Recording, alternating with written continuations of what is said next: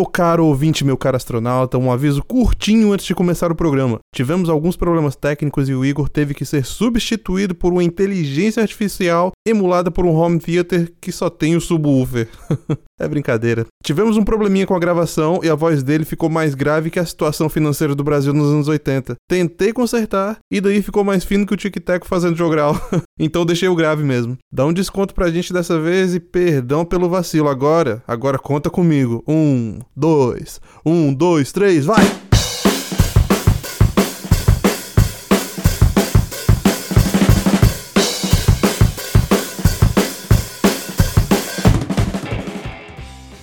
Igor, estamos de volta aqui no Sem Gravidade Podcast. E trouxemos tema novo, programa novo, tudo novo em mais uma semana. Estamos aqui assíduos na sexta-feira, como sempre. É isso aí. Assiduidade é o nosso nome do meio.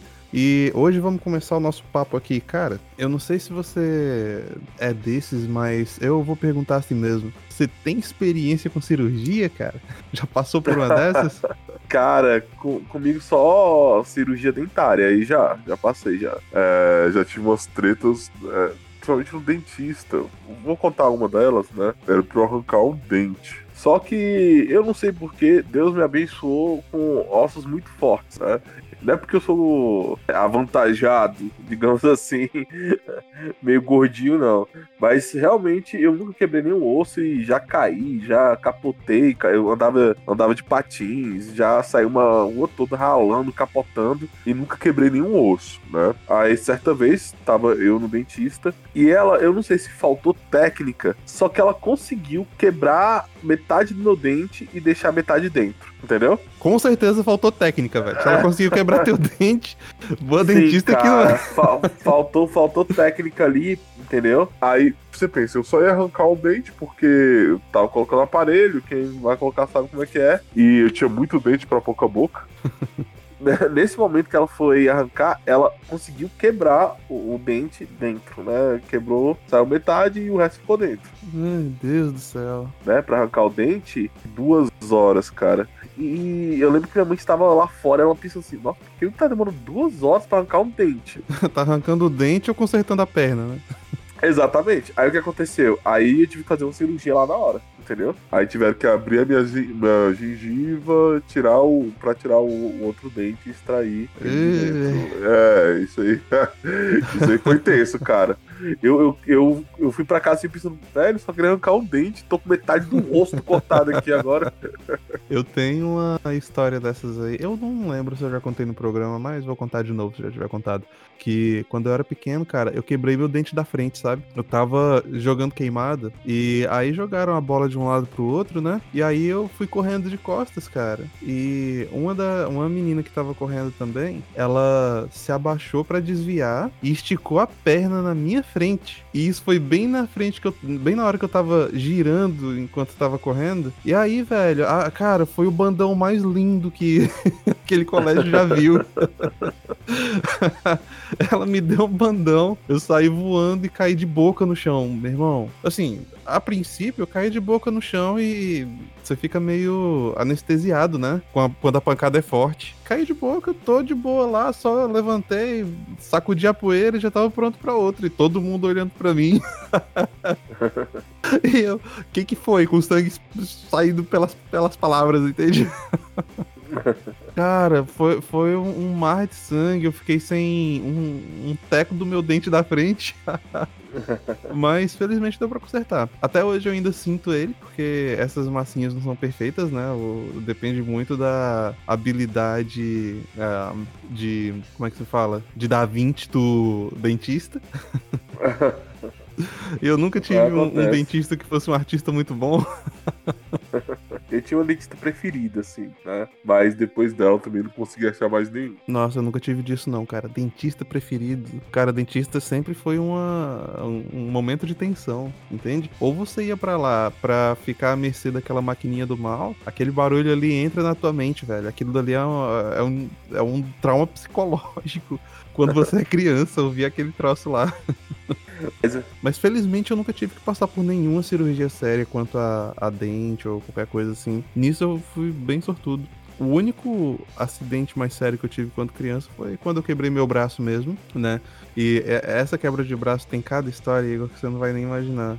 Uh, deixa eu contar só uma. Diga. Tem, teve uma vez que, bom, eu ia de ônibus pro colégio, né? E eu usava o passe estudantil. Daí, eu tava com o braço quebrado e entrei no ônibus e ônibus lotado, como sempre, né? Ônibus é, é sinônimo de lotação. Se no Brasil você pega um ônibus e ele não tá lotado, você tá fazendo alguma coisa errada. Ou tá indo pro lugar errado, né? Ou tá indo pro lugar errado. Daí, Sim. eu tava. Eu entrei no ônibus, eu ia passar pela catraca, né? Mas assim, o passe estudantil tava dentro do bolso. E o ônibus começou a andar, eu tava ali perto da catraca, aí eu, pum, enfiei o, o, o bolso dentro da calça jeans, aquele bolso mais fundo que cabe tua mão inteira. Sei. Pra pegar o passe estudantil. Na hora que eu enfiei a mão no bolso, o motorista deu uma freada de uma vez, cara. E eu tava sem base nenhuma o braço tava quebrado e o outro tava dentro Nossa. do bolso. Cara, eu caí feito a tora, bicho. Foi tipo um. Não, e o engraçado assim, eu era novo, né? Todo mundo lá preocupado e eu, assim, não dando a mínima. Porque, de novo, caiu, levanta, sacode a poeira e continua. Mas o motorista lá ficou: Ei, tá, tá, tá bem aí, moleque? Tá de boa aí? eu acho que é o medo do processo, né? Não, eu tenho uma história com um primo meu, né? O nome dele é Quebec. Sacanagem. O nome dele não é Quebec, não. É porque a gente apelidou ele. Mas não é por causa disso aí que alguém deve ter pensado, não. É porque meu avô ele tinha uma certa dificuldade de falar o nome dele, que eu não vou falar aqui. O nome dele é meio complicado. Aí meu avô não conseguia falar meu avô falava Quebec. Não sei porquê, né? Uma cidade do Canadá. Aí, quando a gente quando éramos mais novos, é, tinha um skate park aqui na nossa cidade, íamos, né, gravar ele andando. Eu não dava tão bem de skate, mas eu gostava de gravar ele fazendo lá as pirulas dele, né, pulando e tal. E nesse dia eu não fui. Ele foi sozinho. Ele vou lá no skate park, ele vinha da cidade dele pra minha. Naquele dia eu tava fazendo alguma coisa, falou, vou lá no skate park, beleza. O cara foi andar de skate, ele foi lá fazer uma manobra e caiu. Nessa que ele caiu, ele quebrou é, é o braço, né? Só que sabe quando você quebra o braço e a pessoa não tá muito ligada que quebrou? Uhum. O cara veio do skate park pra minha casa, tipo assim, é, vamos colocar duas quadras, carregando os patins com o braço quebrado, cara. Entendeu? Ele não sabia que o braço dele tinha quebrado, ele tava carregando os patins com o braço quebrado, entendeu? Aí eu lembro que ele chegou na minha casa, o pessoal ainda queria esticar o braço, velho. Aí, uhum. tipo assim, achando que tinha só sido uma contusão, alguma coisa do tipo. Aí a pessoa chegou assim: não, deixa esticar seu braço. Aí na hora, minha mãe apareceu e falou assim: Cara, não estica, a gente não sabe o que tem. Vai que o bicho tá com o braço quebrado. E ia piorar a situação, né? Piora mesmo, eu sei disso. Porque quando eu quebrei o braço, fizeram. Não, não só esticaram, como seguraram dois dos meus dedos e sacudiram, sabe? Meu Deus, cara. Ter sido uma dor interminável, sabe? Mas o mais engraçado né, não é isso, é porque você sabe o que é roda punk, né? Uhum. Já, já falar. Você, você tá lá no. É, coisa que infelizmente não existe mais. E, e eu também já tô muito. depois dos 30, eu não participo de roda punk, não dá, né? Mas eu lembro que tava tendo uma banda aqui é, na minha cidade, da banda .com, que é uma banda de new metal. E eu lembro que esse meu primeiro tava lá, né? A gente tava, ele tava com o braço quebrado, a gente curtindo o show. Agora ele já tava com. Com aquele negócio que coloca, agora fugiu o nome, totalmente. A tala, gesso? A tala não, o gesso, né? E o bicho com gesso, né? E a gente, a gente já empolgado, curtindo a banda, curtindo a banda. Do nada esse moleque me entra na roda punk com, com, com gesso, velho, no braço, velho. E começa a rodar. E se você sabe como é roda punk, a gente meio que sai batendo um no outro, assim, né? E o bicho uhum. começou, o bicho entrou na roda punk pulando com gesso assim. E todo mundo, até os caras que são mais, sabe, roqueirozão, punk, começou a olhar assim: Poxa, que moleque louco, velho. O cara andando com a roda punk e girando gesso no meio do, do, show. Mas essas são as histórias que a gente tem sobre braço quebrado. Não, depois dessa maluquice aí, deixa. deixa como tá. Sobe a música e vamos pro programa. Boa.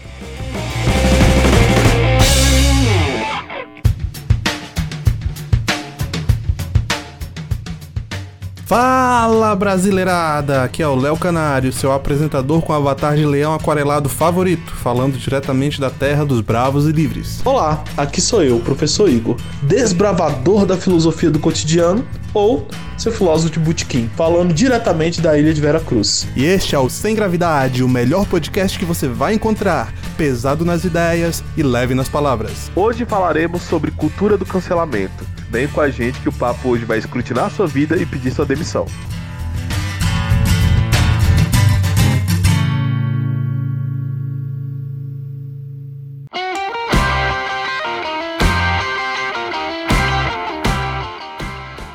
Você que tá flutuando aí no espaço do Sem Gravidade, se liga no nosso Twitter. Vai lá no arroba Sem Gravidade e no arroba Sem Gravidade underline PC. Dá uma curtida em um dos nossos posts. Divulga a gente, cara. A gente tá precisando de novos ouvintes. E se você tá gostando disso daqui, por que, que você não entrega pros seus amigos também? Um desafio que a gente pode lançar aqui, Igor, é o seguinte: você que tá escutando, você é astronauta aí, recomenda a gente para três dos seus amigos, só três. Todo mundo tem três amigos. Por que não, né? Se é bom, divulga. que mais que a gente tem, Igor? Também estamos disponíveis no Instagram através do arroba Sem Gravidade e arroba Lá nós colocamos as melhores partes do, do programa, interagimos com nossos ouvintes, fazemos perguntas e estamos sempre lá de olho no que você fala sobre nós. É isso mesmo, e não, não acabou por aí não. A gente tem também nossa página no Facebook. Você pode chegar lá através do facebook.com barra Sem Gravidade Podcast. Lá você vai ter também os nossos drops, vai ter também alguns textos que a gente de vez em quando posta,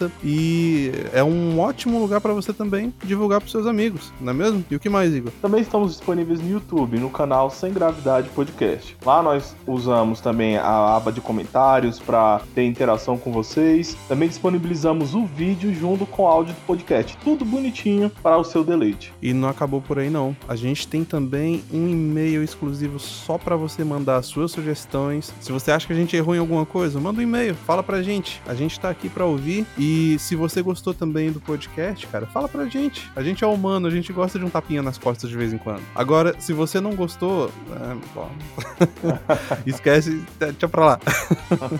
e o nosso e-mail é o semgravidadepodcast@gmail.com. E agora para os nossos avisos. Igor, nós temos também as nossas canecas, só que mudou o endereço, cara. Tá vendo? A gente começa a temporada nova, até a loja mudou de endereço, acredita nisso? pois é, é assim, a vida em trânsito. Pois é. Então, eles mudaram de endereço e mudaram de nome também. Não é mais Conservati, agora é estampei.com.br. Honestamente, eu gostei mais do que o outro, cara. Ficou mais fácil de falar, né? Não tem mais o que explicar. Exatamente, fica mais simplificado para encontrar grandes produtos em pequenos envelopes certo? Isso mesmo. E olha só, se você tá interessado aí na nossa caneca exclusiva, linda, maravilhosa, perfeita para segundo o Igor, um cafezinho, segundo eu, o que, que eu tomo? Eu tomo suco de laranja. para um suco de laranja, você pode encontrar a caneca lá no estampei.com.br barra sem gravidade. É estampei.com.br barra sem gravidade. Corre lá e aproveita que tá imperdível. Igor, e no último episódio, cara, você soltou uma pergunta, né? Porque você não tinha muita certeza do que estava falando. E veja só, a correção veio a jato.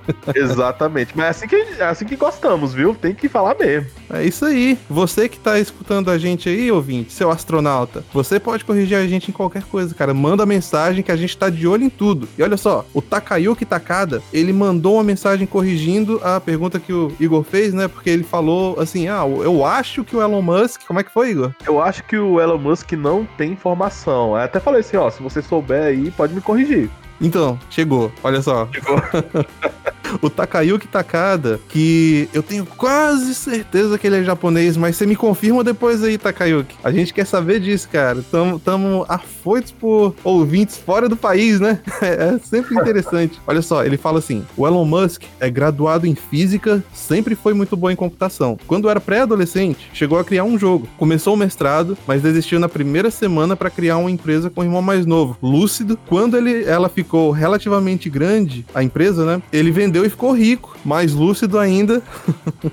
Depois disso, ele ergueu com várias pessoas a empresa que se tornaria o PayPal. Se tornou multimilionário com a venda dela. Bom para ele. O que me deixa com o pé atrás sobre ele é que o avô materno dele era um dos líderes do movimento tecnocrático. E tecnocracia não é bom, não. A gente pode até depois dedicar um programa inteiro sobre isso, né, Igor? Temos, temos. O positivismo tá aí também, junto com a tecnocracia.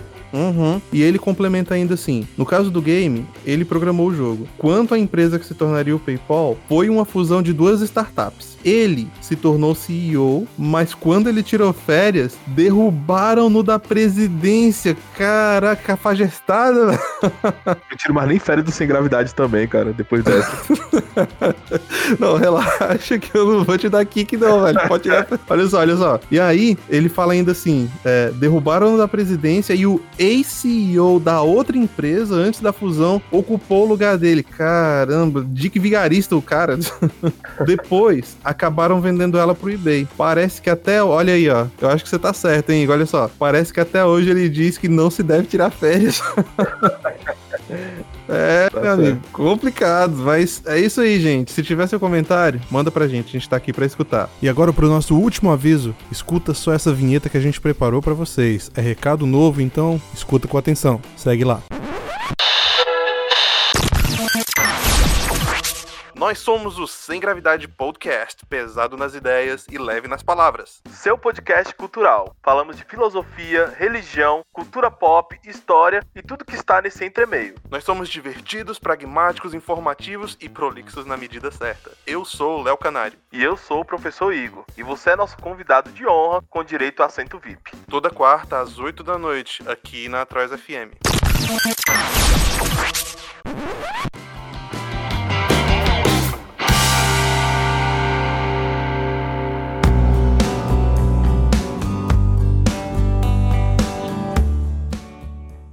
Igor, pois hoje nós, nós trouxemos um tema que é bem ácido pro programa, difícil de falar e que também não é nada agradável. Mas a gente não tem que falar só do que a gente gosta, né? A gente tem que falar do que é importante também. E hoje nós falaremos sobre a cultura do cancelamento. Um troço terrível.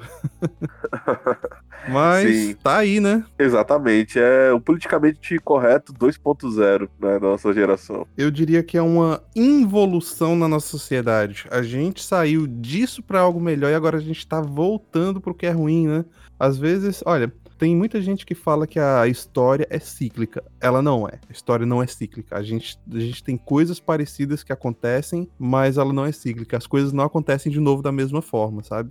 É Concordo. só que tem coisas ruins na história que, vez por outra, dão sua cara novamente com uma roupagem nova, né?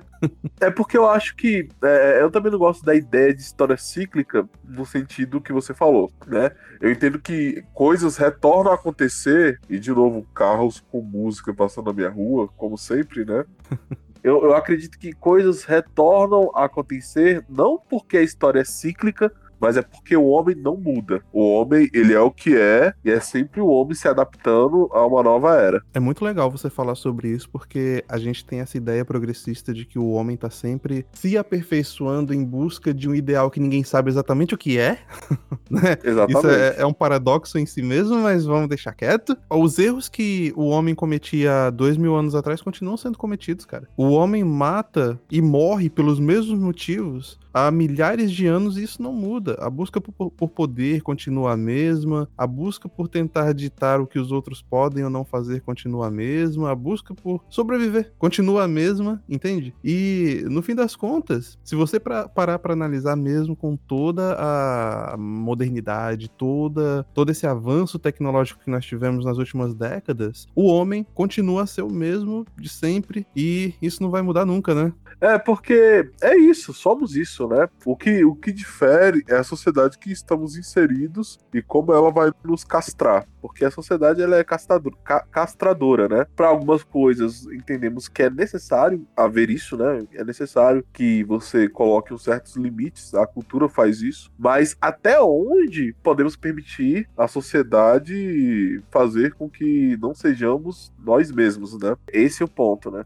Qual a medida certa que a coerção social ela tem que agir em cima do indivíduo? Porque se a coerção social ela incide em cima do, do indivíduo a ponto que ele não pode representar a si mesmo, aí é opressão. Agora, existe a medida também que a gente precisa dessa coerção pra gente não sair matando um aos outros também, né? Então, o homem não muda, mas normalmente a sociedade onde ele está inserido vai ditar o, a convivência social. E com esse comentário a gente consegue entrar direto no nosso tema e a gente pode tentar começar definindo o que é essa cultura do cancelamento, né? Você quer começar? Sim, eu entendo que a cultura do do cancelamento, ela vem para você ver como todos os princípios, todos os princípios quando perdão, não todos os princípios. Todas as ideias, quando elas vão, são levadas ao extremo, sempre se torna um pouco perigoso. Aristóteles ele falava que é bom você sempre seguir o caminho do, do, do, do meio, sabe? Não pecar pelo excesso, nem pecar pela falta, mas conseguir ser moderado ali naquilo que você defende. Quem fala isso, na verdade, é Sócrates. Eu tô errando aqui os autores. Por que eu, eu estou falando isso? Porque eu defendi durante muito tempo a ideia da coerção moral. E eu acho que a coerção moral, ela é muito importante. O que é a coerção moral? É antagônica à coerção formal, que é a coerção por lei. A coerção moral é a coerção da sociedade. É a sociedade falando assim, olha, nós, nós não aceitamos isso, e, e ponto.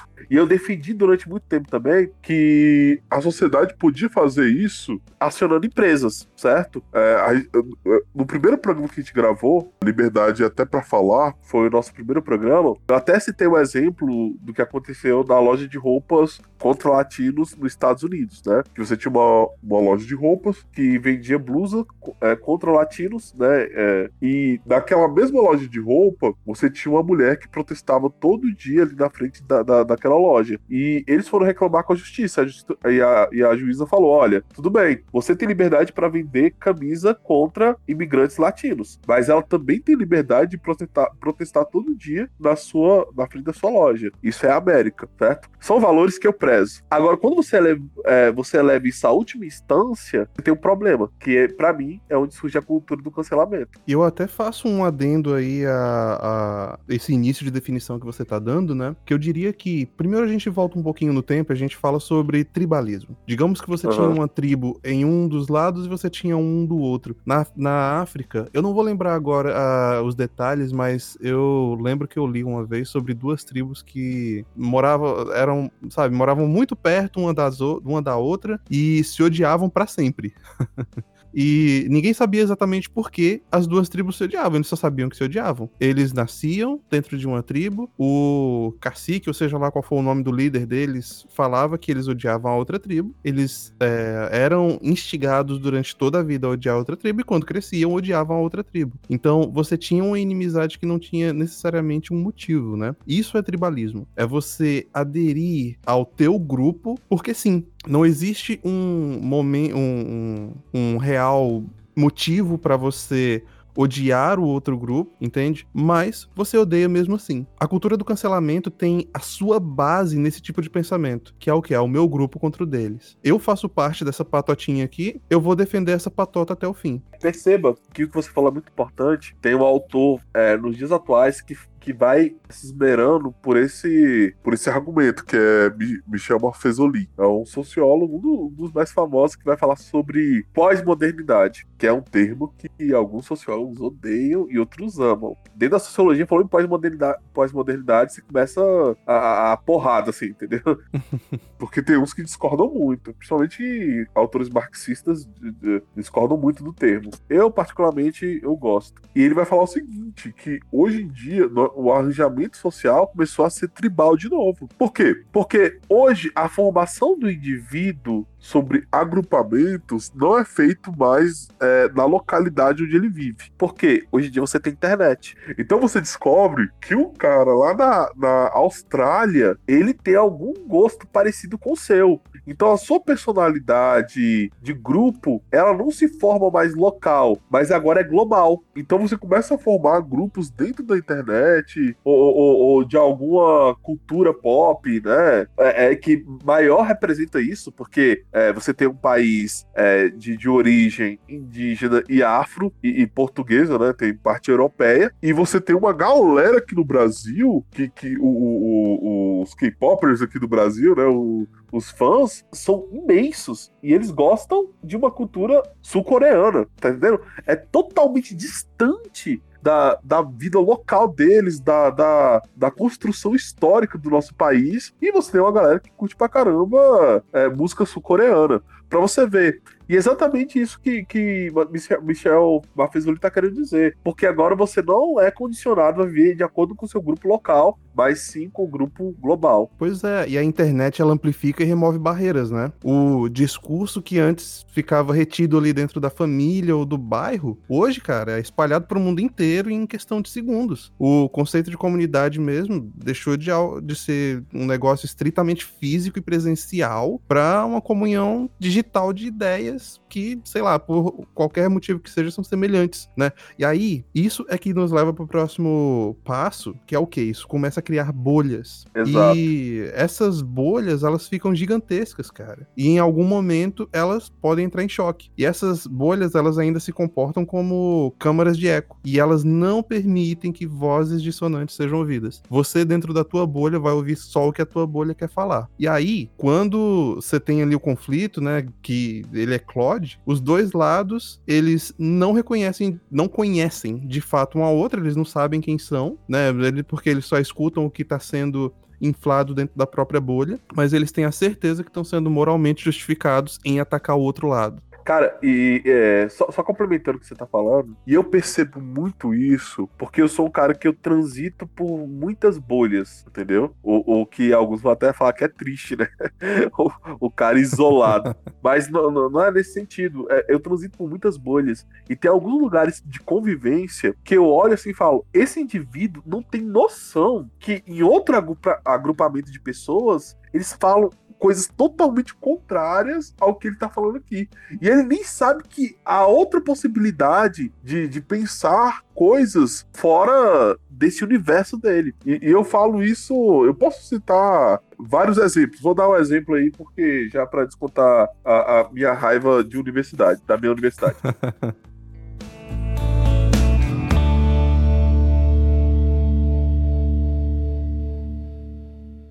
eu fui xingado, repudiado, ameaçado, processado, chantageado, cancelado, exorcizado, caramelizado e mais qualquer outra forma de banimento da sociedade contemporânea. E eu continuo aqui.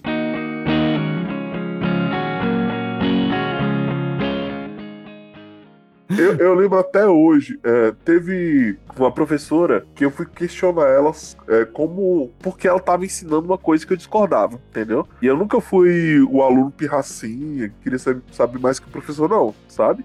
Mas eu realmente questionei porque aquele assunto eu tinha estudado. E eu falei assim: é, mas precisa ser assim? Eu não vou comentar o assunto que era respeito à minha amada professora. Mas eu falei, precisa ser assim? Aí ela falou assim: ah, se não é assim, como seria? Ela falou, ó, tem tal, tal jeito, tal, tal jeito. Se não é assim, como poderia ser? Ou seja, ela nem imaginava, na formação dela, que existia outra possibilidade para aquele assunto, entendeu? Como ela não imaginava que existia outra possibilidade, ela só ensinava daquele jeito, porque ela foi educada numa bolha. E existem milhares de pessoas hoje em dia que vivem em bolhas e, e, e se sentem confortáveis ali. As redes sociais, elas facilitam essa convivência em bolha por causa dos, dos algoritmos. Naquele momento ali na, na universidade, há, há, alguns anos atrás, eu percebi isso. Obviamente que a professora ficou com raiva de mim e ficou me citando todo semestre em cada aula. Eu nunca fiquei em uma matéria na faculdade, mas nessa matéria eu fiquei, né? Porque toda aula, ela, toda aula ela me citava, verdade, toda aula.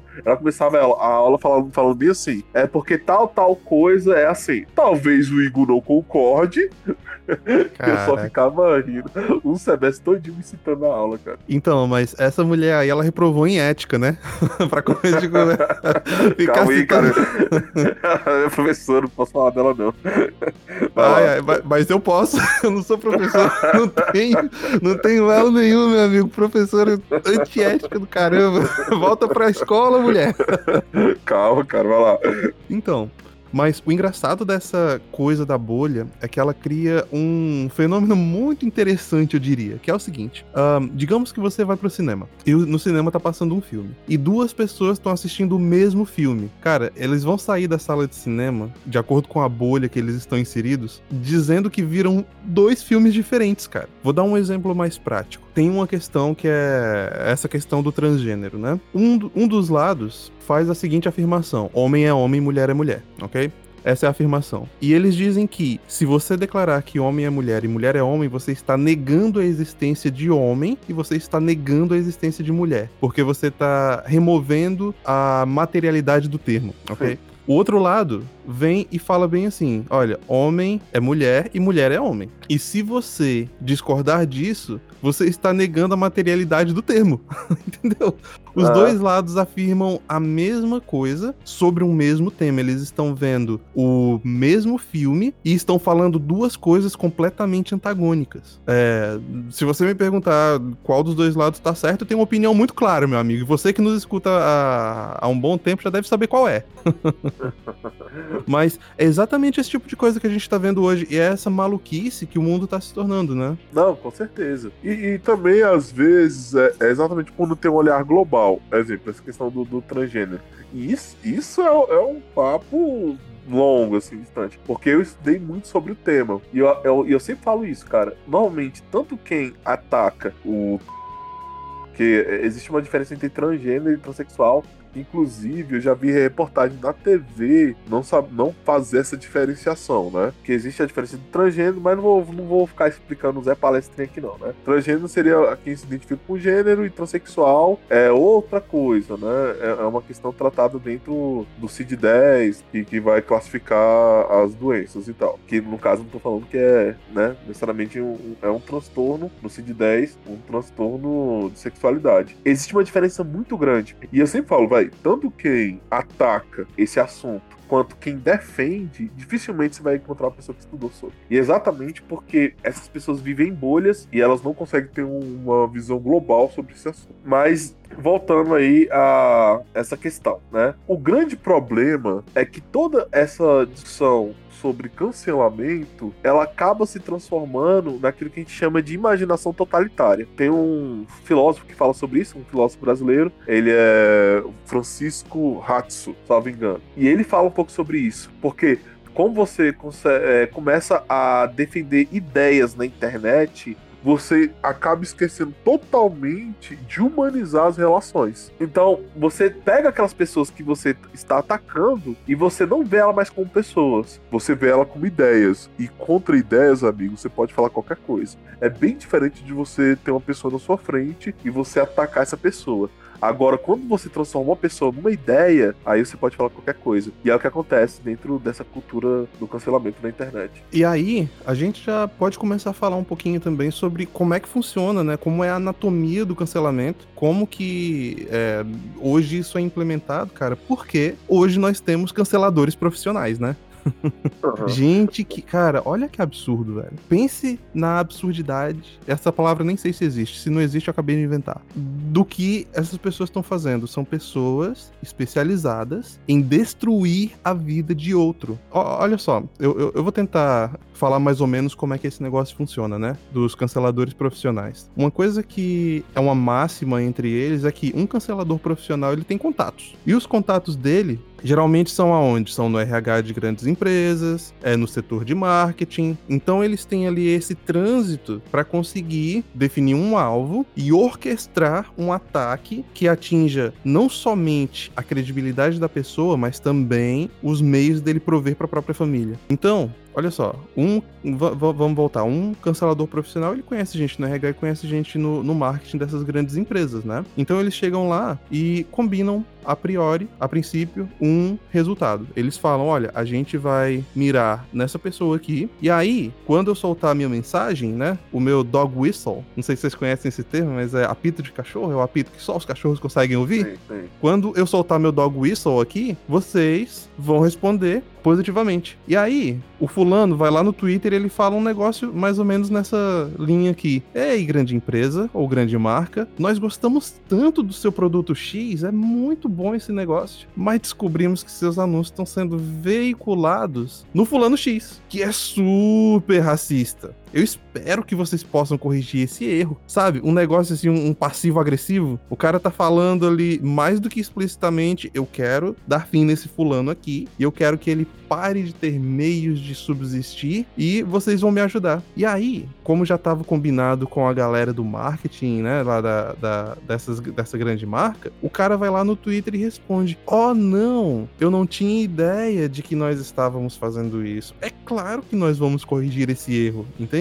E aí, por que que isso não é parado? Por que que não tem alguém lá dentro dessa empresa que vai falar pro setor de marketing? Não, não é assim que a gente opera. Porque agora você tem um. Você tem o público, né? Um, uma multidão irada que foi instigada pelo cancelador profissional a agir de certa forma para pressionar a empresa. E aí a gente pode voltar um, um pouquinho ainda num, num, conceito aí que é como as grandes marcas operam hoje em dia, né? Olha só, antigamente nós tínhamos uma empresa, por exemplo, a Nike. A Nike faz o que? A Nike faz tênis né? Ela faz calçados. Esse é a, o que a, a, o produto que a Nike produz. Só que em algum momento, algumas décadas atrás, as empresas elas ficaram tão grandes essas megas, mega corporações que elas começaram a expandir o conceito delas mesmas. Então, no fim das contas, uma empresa como a Nike, ela não vende calçados, ela vende a experiência, né, de calçar um sapato da Nike, seja lá o que isso signifique. Você tem a empresa que ela não é mais especializada em produzir o sapato. A verdade é que a Nike não produz mais sapato, ela tem uma cauda longa ali de fornecedores que produzem o sapato para ela. O que ela faz é o que? É o design e cuidar da marca. Então, o valor, é, o, o valor que existe na Nike hoje é o nome Nike. Então, quando você tem uma multidão enfurecida falando qualquer coisa para eles, cara, a, a ideia é que eles vão se dobrar porque eles veem isso como uma crise, uma crise existencial. É uma crise que pode derrubar a empresa porque tudo que eles têm é a marca. Sim, porque a, a marca, ela tenta sempre vincular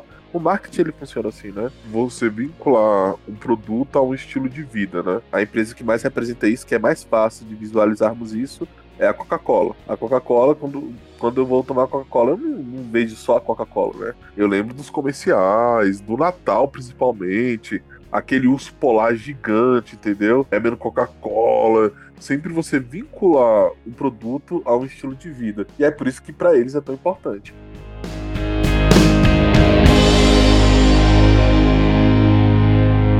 Eu fui xingado, repudiado, ameaçado, processado, chantageado, cancelado, exorcizado, caramelizado e mais qualquer outra forma de banimento da sociedade contemporânea. E eu continuo aqui.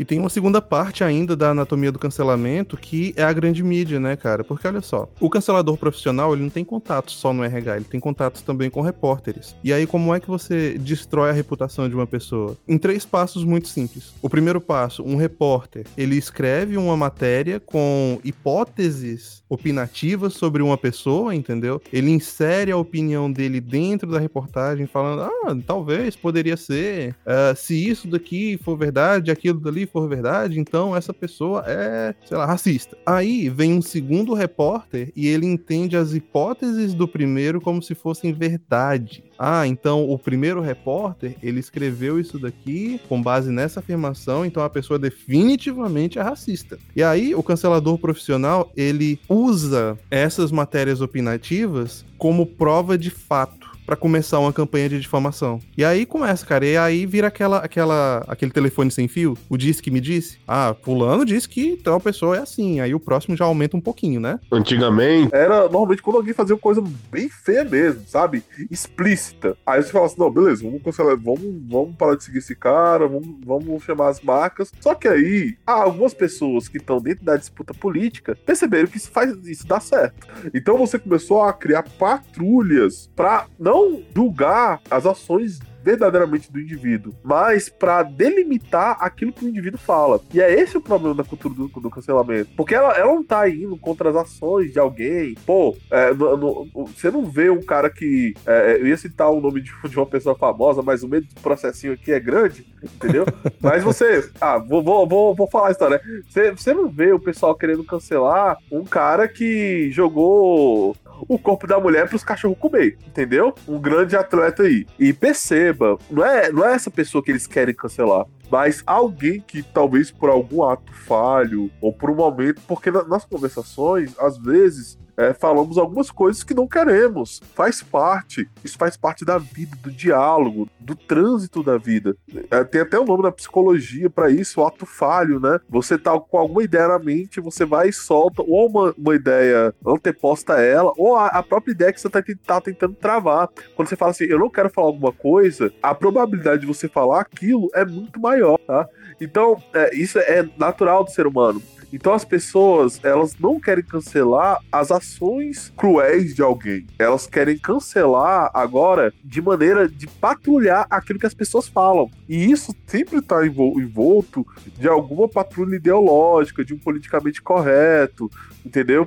E esse é o grande problema, porque a gente começa a cessear a liberdade dos outros. Quando a gente cesseia a liberdade dos outros, temos um problema maior, porque a gente impede o debate público. E o debate público é o que, é mais, o que é mais importante dentro da sociedade. É onde crescemos, é onde desenvolvemos, é onde criamos, é, é onde passamos para o próximo nível. E veja só, é uma condenação sem julgamento. Você primeiro condena, bom, depois não tem nada, porque a única coisa que você quer é condenar e extirpar o cara da sociedade, né? Você junta tudo que aquela pessoa é em uma única frase, cara. Todo, você, você pega todo o ser, toda a carreira, tudo que significa aquela pessoa e junta aquilo dali em uma única frase que aquela pessoa falou na vida inteira. E sabe qual é o aspecto mais trágico da cultura do cancelamento, Igor? É que não existe caminho de redenção, meu amigo. Se você é condenado pela multidão enfurecida uma vez, mesmo que seja por puro tribalismo, só porque você pertence à tribo oposta daquele uh, cancelador profissional é, você é cancelado pelo resto da tua vida. Você é, é, é, é, proibido a você o direito de subsistir, porque você vai ser demitido do teu trabalho. Uh, é permitido que as pessoas te tenham como um alvo, inclusive a tua família. Então, você tem sim ataques físicos vindo desse tipo de coisa, e você tem o, o a tua família também, é seus filhos, sua mulher, sua mãe, todo mundo que está ao teu redor, eles também se tornam alvos. E tem o pior, que você também é proibido de ter acesso à praça pública, né?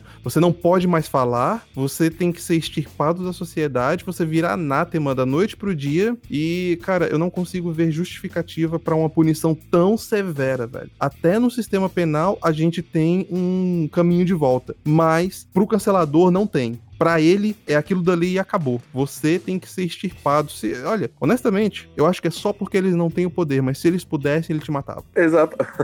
mas é verdade.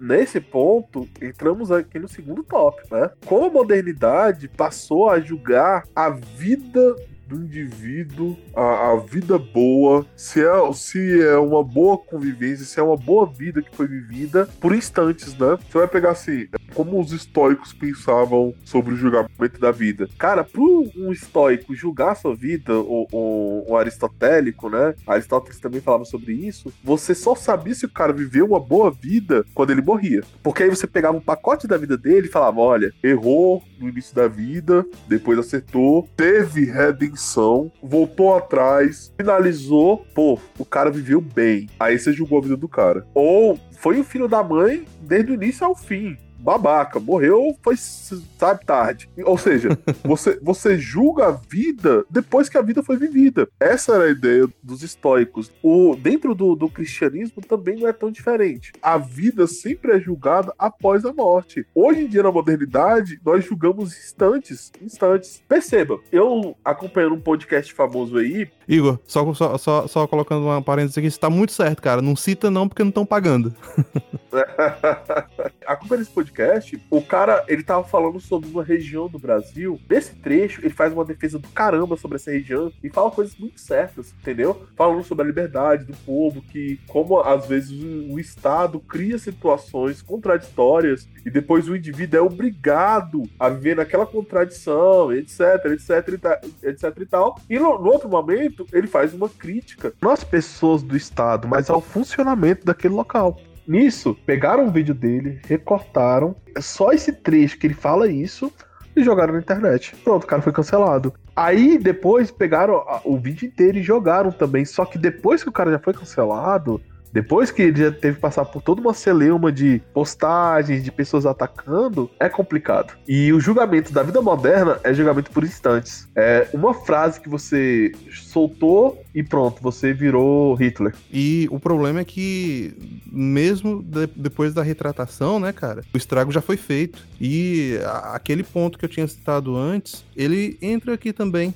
Porque, olha só, a gente tem dentro do cristianismo a doutrina da graça. A doutrina da graça, uma das principais formas que nós julgamos a própria vida, nós mesmos. Por quê? Porque dentro do pensamento cristão, nós todos somos pecadores do início. E justamente por isso a redenção é tão importante para o cristianismo. É justamente por isso também que nós imbuímos isso dentro da lei. Se nós entendemos que todos nós somos imperfeitos, que todos nós somos pecadores e que vamos errar em algum momento, não faz sentido criar uma estrutura que não permita o arrependimento, que não permita que você se redime, que você se redima. Se você comete um erro dentro desse paradigma cristão, sempre existirá um caminho de volta por pior que seja o teu erro. O nosso sistema legal é todo baseado nessa promessa, premissa e a gente tem o oposto na cultura do cancelamento, que é o que? É uma, uma visão materialista, humanista, você tem ali dogmas, você tem a estrutura de, uma, uh, de um culto, né, cara? Porque você tem sempre alguém no topo, não se engane, tem sempre alguém ali que tá mexendo as marionetes e é tudo é, é como eu tava falando antes, é, é tudo degringolado de um tribalismo ideológico. Então, se o líder do grupo decidiu que alguém deve ser exterminado, vai ter uma campanha de difamação e aquele fulano deve ser removido de tudo. E aí, eu falo aqui uma das minhas frases polêmicas, mas que não é tão polêmica assim que eu digo, cara, não se deve pedir desculpas a uma multidão enfurecida. Por quê? Porque eles não querem a redenção, eles não querem que você conserte os teus caminhos, que você se desculpe por aquilo que, ele, que você fez. O que eles querem é só sangue. Não importa o quão você se desculpe, não importa o quão, o quão você mude, o que eles querem é a tua cabeça. E só.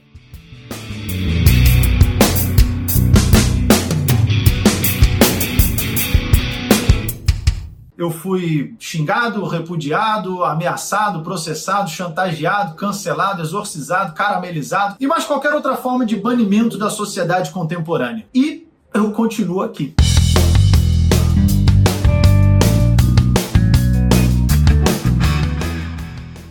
Já eu tenho um pensamento sobre essa questão do cancelamento em si, que eu acho que Nietzsche ele compreende bastante. E, e, e aproveitando que Estamos aí duas semanas falando sobre niilismo, né? Mas eu acredito é que a sociedade moderna é uma sociedade de ressentidos. Uma sociedade de pessoas. E o ressentido é aquele indivíduo que ele entende que o problema da vida não está nele, mas que o sempre ele tenta emular o outro como sendo o problemático. É uma sociedade de pessoas que não, não agem, mas sempre esperam uma. sempre reagem a ação do outro. Você vai pegar Nietzsche, ele entende até os marxistas como ressentidos também. E nesse entendimento, eu entendo que é uma, uma sociedade do ressentimento. Aí você pega essa, e o politicamente, politicamente correto, ele tá totalmente envolto nisso também. Ele sempre, ele sempre pega esse mesmo indivíduo na hipocrisia. Porque coisas que acontecem muito no Brasil, e eu vou ter que citar, e eu não gosto muito de ficar falando de ponto de vista ideológico, mas esse caso é muito importante. Você pega muito é, esquerdomacho. Sabe o que é isso, Léo? esquerdomacho? Eu sei sim, mas tenho certeza que tem ouvinte que não sabe. Fala aí. Ou, ou feminista, né? É o cara lá que. E aqui no Brasil você tem muitos casos assim, né? O cara que é o feministão, né? Não, não tem problema um homem defender feminismo nem nada. Também não ficar toda hora fazendo uma, uma explicação sobre aquilo que eu vou falar. Mas aconteceu muitas coisas e eu acompanho muito desses casos. O cara que entra nesse movimento falando assim: ah, defendo as mulheres e mulheres avante, tô aqui, não sei o que, né? Tira a blusa, bota escreve frases de ordem no peito e tal. E esse mesmo cara vai lá e assedia mulheres, dentro do, do, do, do próprio movimento. Igor, você já ouviu falar do, do conceito de. Ah, cara, eu, eu não vou conseguir traduzir exatamente, mas é tipo o mercado, sei lá, sexual humano, entende? é a ideia de que assim, de que existe uma economia, uma ideia econômica por trás das relações humanas. Por exemplo, se você é muito bonito, você tá melhor no mercado. Você, o, o seu preço é maior, entendeu? Porque as mulheres vão estar mais interessadas em você. Mesma coisa se você é muito rico. Se você é bonito e rico, meu amigo, você pega quem você quiser. Essa, essa é a teoria do negócio, entendeu? Não, mas existe. Na verdade, você tem teoria de campo sobre isso. Olha aí. Por isso que eu, sempre, eu sempre falo quando. É, quando eu vou chamar alguém de feio, eu falo, de feio, eu falo, é, cara tem pouco capital estético, né? Ah, é isso aí, é. é. pouco capital estético, exatamente.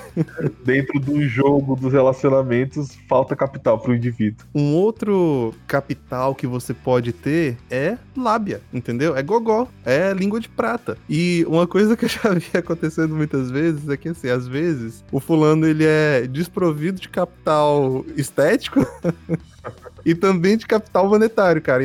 Enfim, o cara é feio e pobre. então o que, que ele vai fazer pra, pra se desencalhar, velho? Ele tem a lábia. É o jogo. E aí ele vê o que tá dando certo. O que tá dando certo é ser esquerdomacho pra pegar a mulher, velho. É o que o cara vai fazer.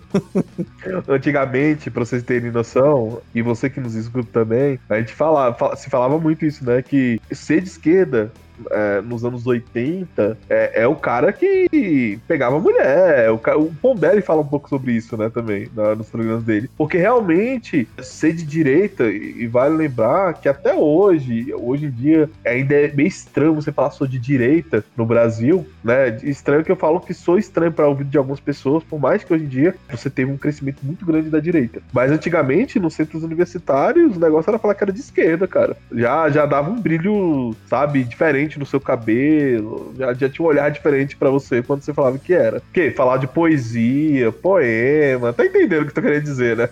Uhum. É... Sarau, miçanga. já começou. Mas é, é, é, é importante, cara, é, falar sobre isso, porque eu acho que é sempre uma, uma grande hipocri hipocrisia. Porque a maioria das pessoas que julgam, elas cometem esse ato falho na vida, é, é do ser humano, velho. É isso que eu tô querendo falar desde o início. Você falar alguma coisa que é incoerente ou alguma coisa que às vezes soa estranha aos ouvidos, é do ser humano. Você não conversa com sua família, você vive no computador. Então, se, se, você, se você vive 24 horas na frente de um computador, beleza, eu vou entender você ser bitolado da cabeça. Agora, se você conversa com as pessoas naturalmente no dia a dia, você vai encontrar pessoas do, de, dos mais diferentes níveis, pessoas que têm conversas muitas vezes harmoniosas, pessoas que vão falar coisas que você não gosta, e a vida na internet, a vida também de pessoas que trabalham com o público é do mesmo jeito. Só que entra uma certa hipocrisia na ideia de cancelamento, porque parece que as pessoas esquecem que as relações humanas, elas são dotadas disso. Eu, eu não diria que elas se esquecem, Igor. Eu diria que elas simplesmente abraçam a, hipo a hipocrisia e o paradoxo, entendeu? Porque desumanizam, entendeu? Porque nesse momento, e a gente volta para a imaginação totalitária do Francisco Hatsu, nesse momento as pessoas simplesmente desumanizam. Elas esquecem que quando elas estão na frente do computador, elas estão lidando com seres humanos. E naquele momento, a pessoa deixa de ser um ser humano e se torna torna uma ideia. Aí você tem a imaginação totalitária. E obviamente que eu tô aplicando a imaginação totalitária do Francisco, Francisco Hatsu é, num contexto de rede social, porque ele vai falar isso sobre questões políticas. Ah, você consegue ser um totalitário com outro indivíduo porque você transforma ele numa ideia. E o perigo de você transformar uma, as pessoas em ideias é porque você está transformando ela em coisas. E contra coisas e ideias você pode fazer qualquer coisa, inclusive atacar a família. E já fazendo o link dessa coisa de computador, internet que a gente tá falando agora, a gente parte pro último tópico do nosso programa, né? Como é que a gente resolve essa bagunça toda, meu amigo? Isso aí é a treta, né? E vamos falar uma coisa assim, esse episódio, quando, quando pensamos na pauta, foi exatamente de criar ideias aqui. Tanto que é, é, é, eu não vim com nenhuma ideia pronta já, tipo, uma solução pro assunto. Foi pra gente resolver aqui mesmo no diálogo. Como, como a gente dá conta disso, Léo? Cara, é difícil, viu? É difícil.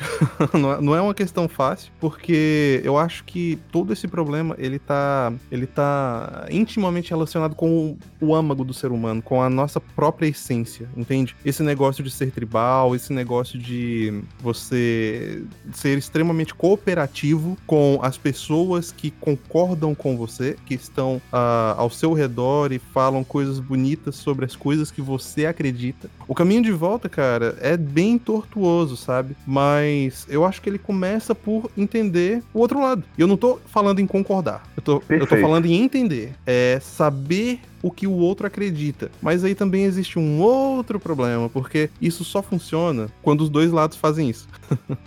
um, dos, um dos lados pode começar, mas o outro lado vai ter que fazer também. Por quê? O nosso sistema social, ele é baseado em um jogo político. E, e como qualquer jogo, você só consegue jogar quando os dois lados concordam nas regras. Se um, por exemplo, digamos que você esteja jogando futebol, existe um conjunto de regras bem definidos para o futebol. Se você colocar a bola no gol do adversário, você marca um ponto ponto. Só que se o adversário estiver jogando por, com regras diferentes da sua, não vai funcionar. Se ele entender que é, se colocar a bola no próprio gol é um ponto para ele, e aí? Acabou o jogo, entendeu? Não existe como jogar quando dois jogam com regras diferentes. Então, eu acho que uma coisa que é importante é a gente colocar o, o, o campo de jogo definido com as mesmas regras que todos concordem. Eu acho que é esse o ponto que nós estamos. Nós estamos jogando jogos diferentes com regras diferentes. Um dos lados pensa que as coisas coisas devem ser.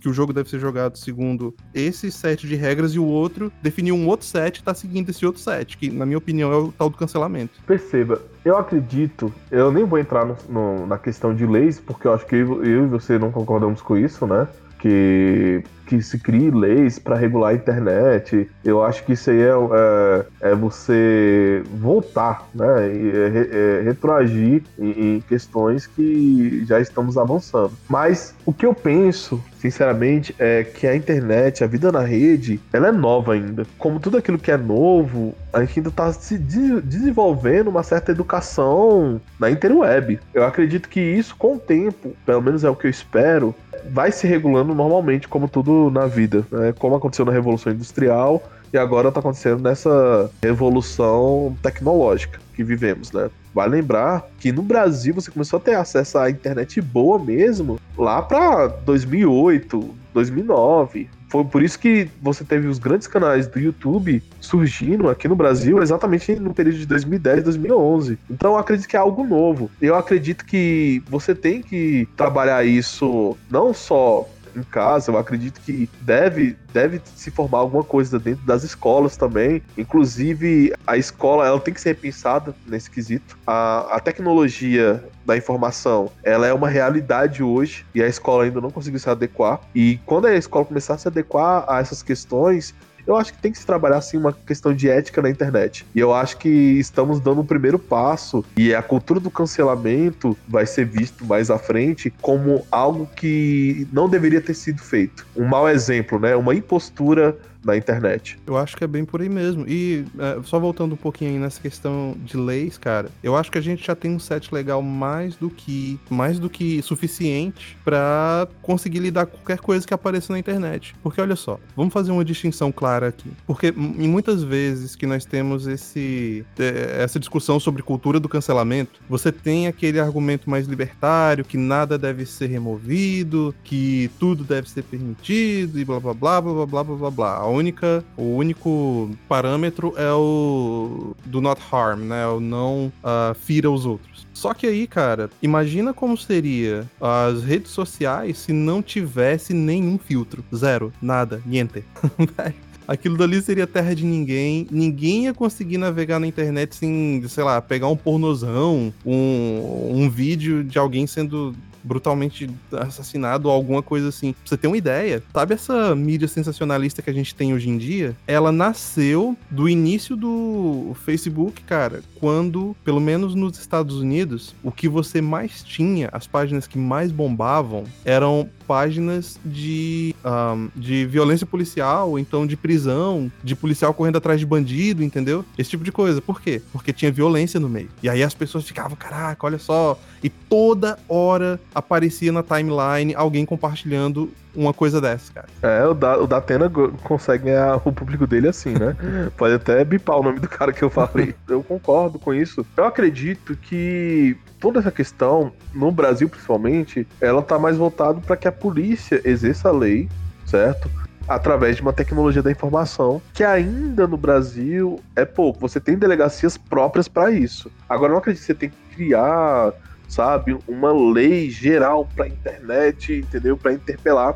Nos Estados Unidos diz que alguns estados, até a pesquisa que você faz no computador, dependendo do que você pesquisar, a polícia bate na sua porta. E já que no Brasil a gente não tem é, toda essa segurança que ainda para investigação na internet. Eu, mas como eu falei desde o início, né? Eu acredito que isso com o tempo deve mudar e devemos seguir avante nessa questão de segurança da internet e esquecer essa história de cancelamento mais pra frente. É isso mesmo. E no fim das contas, se eu puder deixar uma mensagem final para você, ouvinte, você astronauta que tá ouvindo a gente, eu diria que o comportamento na internet ele deve ser pautado pelos valores morais já consolidados. Aqui, no nosso caso, nós somos cristãos, cara, e é isso que eu defendo. Você não deve atacar qualquer um na internet, assim como você não atacaria qualquer um frente a frente. Talvez a solução para isso tudo tudo seja justamente entender as coisas dessa forma. Não faça na internet o que você não faria cara a cara, né? Talvez isso resolva o problema. Será?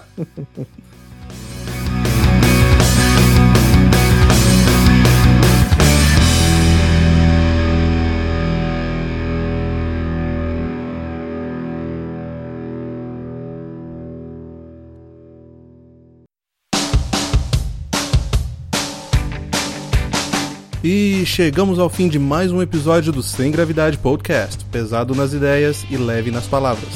Se você gostou do episódio, nos dê uma boa avaliação no iTunes, Spotify ou no seu aplicativo de podcast preferido.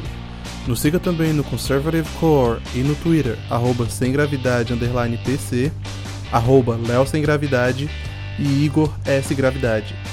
Se inscreva também no nosso canal do YouTube. Caso tenha um comentário, sugestão ou elogio ao podcast, mande um e-mail para semgravidadepodcast.gmail.com. Nos vemos no próximo episódio.